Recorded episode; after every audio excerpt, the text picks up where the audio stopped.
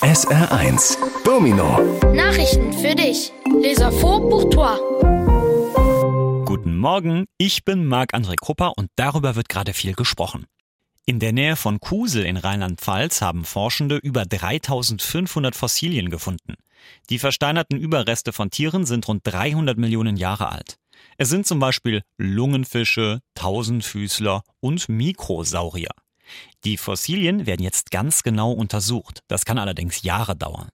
Die Forschenden wollen mit den Überresten herausfinden, wie es in der Urzeit in der Pfalz ausgesehen hat und welche Tiere dort gelebt haben. Coucou, mon nom est Viviane Chabanzadeh. Voilà des nouvelles importantes de la semaine écoulée.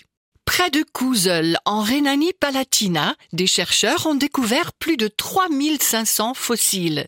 Les restes fossilisés d'animaux ont environ 300 millions d'années. Il s'agit par exemple de poissons pulmonaires, de mille pattes et de microsaures. Actuellement, les fossiles sont exactement étudiés, mais cela peut durer des années. Avec les restes, les chercheurs veulent trouver à quoi ressemblait le Palatinat à l'époque préhistorique et quels animaux y vivaient. Der Urwal war wahrscheinlich das schwerste Tier, das jemals gelebt hat.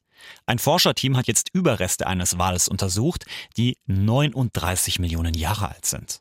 Viele komplizierte und neuartige Messungen haben ergeben, dass dieses Tier wohl zwischen 85 und 340 Tonnen gewogen hat. Das ist mehr als ein großer Jumbojet wiegt. Ein einziger Knochenwirbel des Urwals wiegt schon über 100 Kilo. Sein ganzes Skelett ist übrigens schon vor zehn Jahren an der Küste Perus entdeckt worden. La baleine préhistorique est probablement l'animal le plus lourd qui n'ait jamais vécu. Une équipe de chercheurs vient d'examiner les restes d'une baleine âgée de 39 millions d'années. Beaucoup de mesures compliquées et inédites ont montré que cet animal pesait bien entre 85 et 340 tonnes. C'est plus que le poids d'un gros jumbo jet. Rien qu'une seule vertèbre de la baleine préhistorique pèse plus de 100 kilos. Au fait, son squelette entier a déjà été découvert il y a 10 ans sur la côte du Pérou. Vielleicht wart ihr diese Woche mal mit euren Eltern in Frankreich einkaufen und habt gemerkt, da kriegt man gar keinen Kassenbon mehr.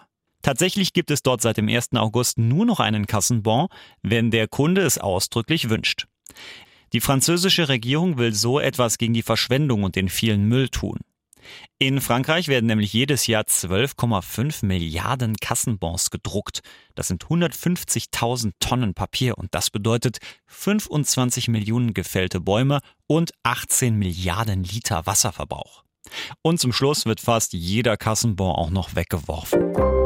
Peut-être que cette semaine, vous avez déjà fait des courses en France avec vos parents. Et vous avez remarqué, là-bas, on ne reçoit plus de tickets de caisse. En effet, depuis le 1er août, un ticket de caisse est donné uniquement si le client le réclame. Par cela, le gouvernement français veut faire quelque chose contre le gaspillage et tous ces déchets. Car en France, chaque année, on imprime 12,5 milliards de tickets de caisse.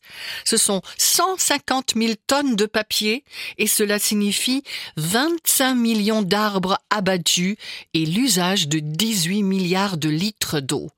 Et en plus, presque chaque ticket de caisse est finalement jeté. Das kennt ihr bestimmt. Es geht in den Urlaub, aber vorher muss der Kühlschrank noch leer geräumt werden, damit nichts darin vergammelt. Manches bekommen vielleicht die Nachbarn, aber einiges landet im Müll. In Genf in der Schweiz tut man was gegen diese Verschwendung. Überall in der Stadt stehen jetzt öffentliche Kühlschränke, in die jeder etwas hineintun oder herausnehmen kann. Auch Restaurants oder Supermärkte machen mit. Vous connaissez sûrement cela. On part en vacances, mais avant, il faut vider le frigo pour que rien ne se gâte à l'intérieur. Peut-être que l'on passe certaines choses aux voisins, mais d'autres finissent dans la poubelle. À Genève, en Suisse, on fait quelque chose contre ce gaspillage. Partout dans la ville, il y a maintenant des frigos publics dans lesquels chacun peut déposer ou prendre quelque chose. Des restaurants et supermarchés y participent aussi afin de sauver des aliments.